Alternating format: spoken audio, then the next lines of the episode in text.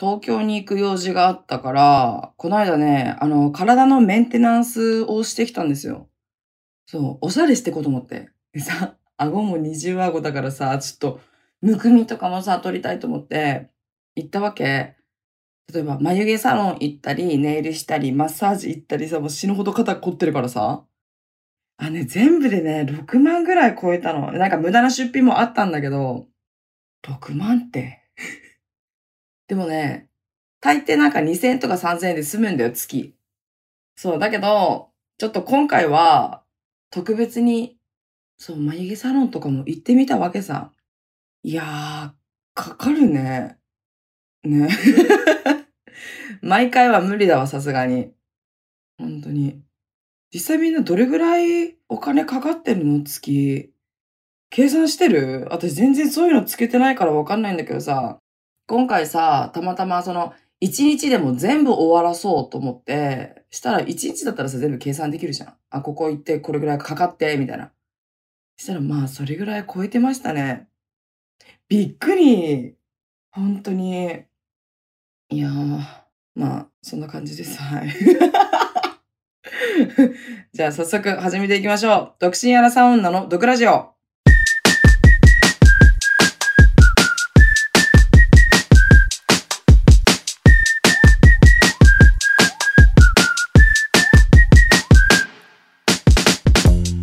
リサです。この番組は、独身アラサ女の私、リーサが不満や愚痴のようなところをリスナーさんと一緒に発散していく番組です。うちさ、車持ってないからさ、親に車借りて、そう、いろいろ行ってきたわけさ、朝から。朝早く起きてさ、でも朝方に寝るからさ、もう寝不足でさ、白目向きながら運転しててさ、超危ないんだけど。でさ、なんか眠れなかったんだよ。なんか知らないけど。朝、朝8時、9時ぐらいかな。9時前ぐらいに、とりあえず前髪を切ってもらいに行ったんよね。そう前髪1000円ぐらいで切ってもらえるじゃん。1000円ぐらいで前髪だけ切って、わあ、ちょっとやばい、パッツンになっちゃったと思って。これ、馴染むかなと思って。まあ結局はなんかいい感じになりましたね。そう。で、それ終わってから、まつげパーマに行ったの。まつげじゃなくて。前行ったところが、すごい良くて、本当に自然で、ちょっとだけ上がってるみたいな感じだったから、そこ行こうと思ったんだけど、予約埋まってたから違うところ行ったの。で、あの、ナチュラルにしてくださいって言ったんだけど、剣山になりましたね。まつげが剣山になってしまって、これナチュラルじゃないじゃんと思って。あ、でもさ、私ぐらい、なんかすごいナチュラルがいいって言うんだら、やっぱビューラーとかの方がいいかもね。すっごいさ、なんか、わーってさ、上がらなくてもいいのさ。で、それが、あやばいと思って。で、その、やり直しって言ってもなんかちょっと 申し訳ないし、もう鏡見た瞬間、あすすごい上がってるって言っちゃった。あ、すみません、ありがとうございますって。大丈夫ですかって言われてくる大丈夫って言うしかないだろうでさ、すっぴんだからさ、もうすっぴんと全然馴染んでなくてさ、マジで。両目に剣山抱えて、次は、まつげワックスっていうの？そう、まつげワックスに行ったんよね。違う、まつげワックスの後にネイルかな？ネイル行ったんだっけな？ネイル、両手、両足やって、そう、ジェルネイルね。でも、その時の気分が黒色のネイルしたいと思って。で、そのサンプルとかを見せてもらってたら、黒色でクリアっぽいジェルがあって、その、え、すっごい可愛いと思って。で、これお願いしたいです、つって。で、アートとかもできるから、ちょっと、ゴールドのラメとかさ、ちょっと散りばめてもらって、大人っぽい感じ。やっぱ大人なんだけど、大人じゃねえか。そうで、黒一色だったらちょっと重くなっちゃうから、もう片方は違う色でも可愛いと思いますよって言われたんだ。でもさ、私、やっぱりね、右と左違う色か、どうしようって思ってたんだけど、まあでもたまにだからいいかと思って。あのね、右手は黒とゴールドのちょっとラメみたいな感じで、右があのグレージュ、グレーとベージュの色をなんか土台にして、一本一本違う。なんか小指がミラーネイルっていうのミラーネイルとか、人差し指はもうラメ一色みたいな。そう、結構可愛くできた。っていうか可愛くしてもらいましたね。そう、そのネイリストさんがすごいなんていうの、その方のセンスが好きなので、まあ、とりあえずその色だけ決めて、あとはお任せで、みたいな。で、なんか気に入ったパーツあったから、そう、シェルのね、シェルのパーツあったから、シェルだけじゃあつけてくださいって、あと全部お任せです。お任せでお願いしますって言って。で、足もなんかちょっと同じ感じにしてもらって、なんか大理石風みたいな。ネイルにしてもらって、わーかわいいと思って、夏だからさ、サンダル？サンダル？いつもサンダルみたいなの履いてるから、あれ、ナイキのエアマックスココっていうの？それさ、もう全然足痛くならないの？だからそっからさ、ね、足のネイル見えたら可愛いでしょ？だからやってもらって、して、その後に、まあ、眉毛行ったわけですよ。眉毛がね、自分の骨格、顔のパーツに合わせた、そう、骨格に合わせた眉毛をご提案させていただきますみたいな。で、最初、黄金比率っていうのを測って、例えば、鼻の先から黒目を通ったここの位置が眉頭、ん？眉山？眉山ですよみたいななんかあるじゃん。それを教えてもらって。そうそうそう。で、そのいらない部分は、ワックス、ワックスをつけてペリペリって剥がしてもらうんだよ。で、右と左の眉毛があのちょっと違うんだよ。位置とかもね、若干違うから、あとは足りない部分、毛が生えてない部分とかは、ここちょっとこうやって足してくださいって。その方がいいですよ、みたいな。で、いろいろ教えてもらって、あ、これちょっと、あのね、7000円か8000円ぐらいだったんだけど、これめっちゃいいと思って。そうそうそう。だから一回さ、教えてもらったら今後も使えるでしょ？だからめっちゃいいじゃんと思って。あのね、眉毛って本当にね、描くの難しいの。なんだけど結構いろいろ教えてもらったので、もう最近はちょっと自分の眉毛気に入ってますね。ペンシルとパウダーと眉マスカラ使って。で、それプラス、眉毛専用のコンシーラーがあるんだよ。で、これを使ったら、結構取れにくいですよって言われたから、じゃあこれも買えますって言って買ってさ、いや、おぬぬめですね。そう。で、そこで、眉パーマ、あの、もうやってたから、すみません、あの、さっき眉毛パーマ、まあ、眉毛パーマじゃない、まつ毛パーマか。なんか、剣山見たくなっちゃったんで、ちょっとミニ剣山にできますか？つって。剣山じゃなくてミニ剣山までちょっと、あの、お願いしていいですか？って言ったら、あ、大丈夫ですよって。1時間後また来てくださいって言ってたから、わ、ちょうど予約空いてるラッキーと思って。で、近くのコンビニでご飯食べて、何食べたっけな？納豆巻きと唐揚げくん食べた。ヨーグルトと。で、ちょっと一瞬だけ配信した時間になった、つって。で、またお直ししてもらったわけ。なので、またプラス7000円か8000円かかりました。なので、あの、結局、7000円か8000円ぐらい無駄になっちゃいましたね。そうそうそう。だからやっぱりさ、一番最初にさ、ちゃんと剣山になりますよって言ってくれればね、全然、もうナチュラルって言ったら本当にナチュラルだから、あの、カウンセリングを、カウンセリングというか、もうちょっとその会話すればよかったと思って、めちゃくちゃ後悔しましたね。無駄がね。いや、でもいい勉強になりましたわ。せっかくさ、あと何日かで東京行くってなってさ、焦ってたのめっちゃ。わ、どうしようと思って。いや、ちょっと予算オーバーでやべえと思ったけど。まあ、しょうがなかったですね、ちょっと。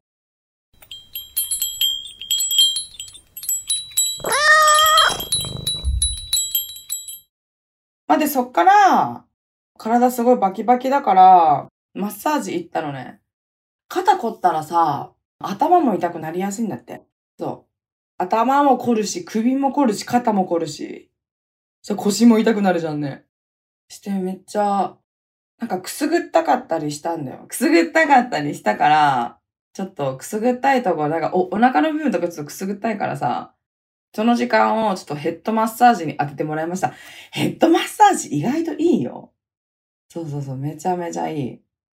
で、結構ね、最近ね、私、むくみがひどいの。むくみちょっときつくて、でもなんかちょっとすっきり、なんかデトックスみたいになりました。マッサージというか、そうそう、リンパマッサージかな。なんか、施術してくれる方によっては、お腹触られたらすっごいくすぐったくなるんだよね。あの差って何なんだろうね。指が細いのかなもうお腹触られても全然くすぐったくないっていう人と、もうこれ以上触らないでくださいっていう人に分かれる。そうよ。まあそんな感じですね。で、まあその一日を終えて思ったのが、やっぱり東京に行く2日前か3日前にやったのか全部これ。あのね、1週間前ぐらいに全部終わらせとくのが一番ベストだと思った。思わん？ちょっとそれはね、あの、いい収穫になりましたね。そうなんよ。いやー、まあまあまあ、いい勉強になった。本当に。でもメンテナンス終わって結構夜遅かったんだよ。8時とかに終わったから、で、そっからさ、お家帰る。そう、それこそお家帰る前にね、ちょっとドライブして、ドライブあんまり好きじゃないんだよ。目的ないじゃん、別に。別に目的ないのは悪いことじゃないんだけど、なんかすぐ帰りたいって一応思うけど、なんか楽しくなっちゃってさ、久々に運転して、ぼーっとしながらさ、歌ってさ、で、あ、昔住んでた地元に行ってみようと思って。あ、でもめんどくさいし、もう帰っちゃおうと思って。でも道間違えたんだよ。前に、その住んでた地域の近くまで行ったけど、あ、めんどくさい。もういいやと思って。夜遅いし。すっごい田舎だから怖いの。そしたら知らぬ間にさ、迷子になってしまって、やばい、ここどこだろうみたいな。でもまあ道は繋がってるし、と思って。このね、道は繋がってるっていう言葉さ、すごい救われたのがさ、なんかさ、ちょっとね、めちゃめちゃ脱線してるんだけど、5、6年前ぐらいに友達と一緒に宮古島行ったんだよ。で、その、レンタカー借りて、あの、運転してたわけさ。したっけ、あ、ごめん、ちょっと迷っちゃったって。友達に言ったら、大丈夫だよって、道は繋がってるからって。多分その子何にも考えないで言ったと思うんだけど、私そう、その言葉にめっちゃ救われたの。で、今でもそれは思い出す。あ、道間違っても、絶対ね、道は繋がってるから大丈夫だって思ってたら、昔住んでた地域にいたの知らぬ間に。すごくない？びっくりした。なんか待って、ここの交差点なんか見たことあるみたい。でも、でもちょっと怖かった。怖かった。なんかちょっと近くに心霊スポットあるんだよ。一人でさ、ちょまあ怖かったけど、まあ無事着いたっていう。はい、まあそんな感じでしたね。でまあ楽しい一日でしたよ。メンテナンスできたのでね。あの、見た目綺麗になったかはちょっとまあ謎なんですけど、相変わらずね、二重顎だしさ。二重顎になったらやっぱ首も短く見えるよね。今さ、自分のさ、フェイスラインをさ、ちょくちょく、こう、こうなんかこういう、こういう感じでやってるんだけど、こうやってやったらさ、小顔に見えるからさ、首も長く見えるよね。はあ、2、30キロぐらい痩せねえかなって 思わん、マジで。ああ、クソだる。マジで、グリーンカレー食べたい。ほんと。いや、だからね、ほんとね、もうギリギリ、ギリギリメンテナンスはダメだね。だから、まあ、また東京に行く機会あるんでね、一週間前ぐらいにちょっと全部終わらせとこうと思います。でもやっぱり自分でできたら一番いいよね。いやでもね、もうまつげパーマはもうしないかな。ビューラー、そう、ビューラーでやろう。ビューラーでやって、でもかさばるんだよね。あのポーチの中がさ。だけどね、キャンメイクでなんかいいやつ見つけたの。カールキープするやつ。それをさ、使ったらさ、なんか全然滲まないの。私すぐパンダ目になるんだけど、気のせいかな。ちょっとしばらくもう、もう眉毛ワックスはもう行かなくていいじゃん、もう。あの、自分の似合う眉毛さ、教えてくれたから。行かなくていいし、もうまつげパーマも、100均でビューラー買って、キャンメイクで何百円かの透明マスカラ、マスカラ買って、もうこれにしよう。ほんともうかけたくないお金を。かけるけどね。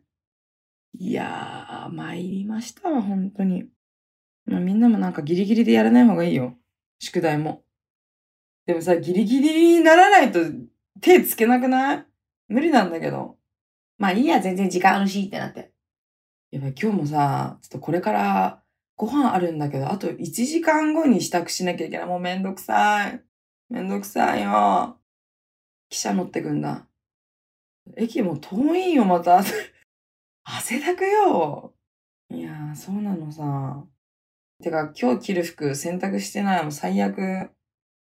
違う服もないんでが、同じ服ばっかり買っちゃうな。ちょっとってすごい脱線しちゃった。で、台本に書いてないこと、なんかペラペラ喋っちゃった。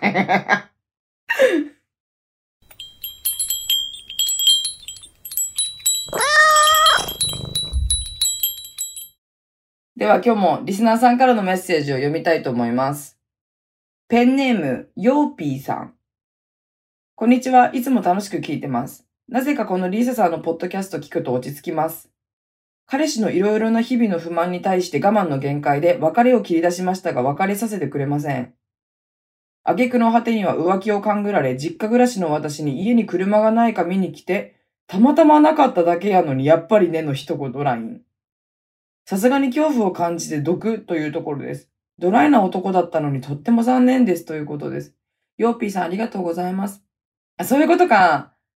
たまたまなかっただけなのに、あ、やっぱり浮気してるんだねって LINE 来てたの。キモくない？何その男？自信ないんだ 自信ないんじゃない？別れさせてくれないって何？キモいんだけど。意味わからなくない？でも別れを切り出したってもう完全にすっごい別れたいっていうわけでもないのかな、ヨーピーさんが。え、でも残念だね。全然ドライじゃないじゃん。まあ付き合ってみてね、全然中身が違うっていうのはまあよくある話ですよ。そうよ。まあドライな男か。ドライな男が良かったのかな、そしたら。えー、でもそれは冷めるね。ドライな男って思ってたのになんかネチネチ。ねえ。ネチネチ男。え、きっしょいんだけど。あ、ごめんなさい。ジか。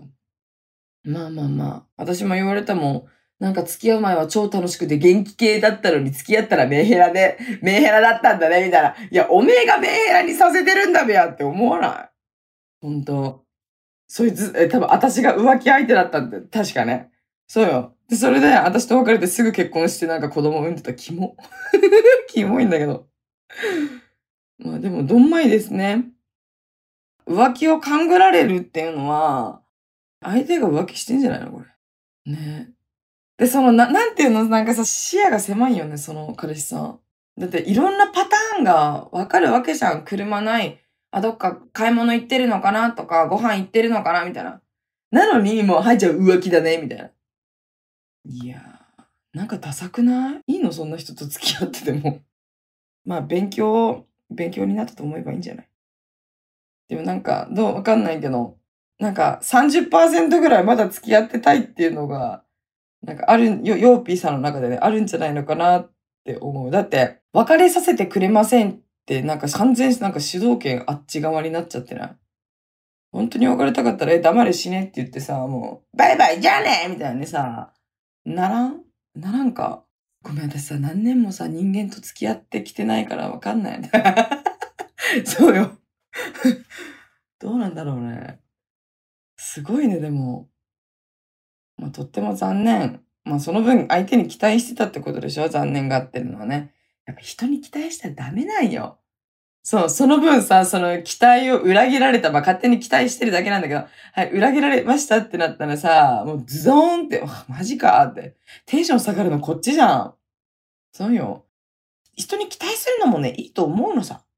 そう、だけど裏切られた。裏切られたっていう表現良くないか？なんだろう。まあ自分の考えてたことと自分が都合が悪いなって思ってたらね、がっくりいっちゃうからね。もうその分だるいよね。まあでも自信ないんじゃない？ねえ。で、甘えてるんだ。ヨーピーさんにね。なんか甘えてそうじゃない？ねえ。思わん？やっぱりねの一言ラインってやばく めめしいね。めめしいってこういう男のためにある言葉なんだよ。めめしくて辛くないんかな？一緒にカラオケ行ってゴールデンボンバーでも歌ってあげれば。マジで。でも別れを切り出せたのはなんかちょっとまあ、ね、一歩なんか踏み出せたから、なんかちょっと変わるんじゃないの？ね。それでも変わらなかったら、一緒に待ち込んでも行こう。待ち込ん懐かしいんだけど。私みたいなの来たらなんか男全員かわいそう。まあ、お幸せにって感じですね。そう、また、なんていうの、こういうの、状況報告っていうのか。そう、報告待ってます。その後気になるね。え、どんな人なんだろう？そういうさ、なんかさ、こういうさ、そうやってリスナーさんからのメッセージを聞いたりしてさ、この、相手ってどういう人なんだろうってめっちゃ気にならない？例えば友達とかも、え、彼氏が浮気してるんだけどとか、なんか、例えばふ二股してたとかさ、そういう、その人の顔ちょっと見てみたいよね。別に嫌味とかじゃないけど、ただ単純になんかどんな人が気になる。いや、人と関わらなさすぎてさ。こういう思考回路になっちゃうんだろうね。ま、頑張ってください。私も頑張るわ。そうもう夏だよ。夏こんな無駄な時間を過ごしていいと思ってるの？ねえ、そうだよ。夏一瞬だよ。しかもこっちは北海道です。夏何日あるのって感じじゃない？まあ、なのでね、2023年の夏はね、今後一生来ないので、まあ当たり前のこと言ってるけど。まあ、2023年素敵な夏をお過ごしください。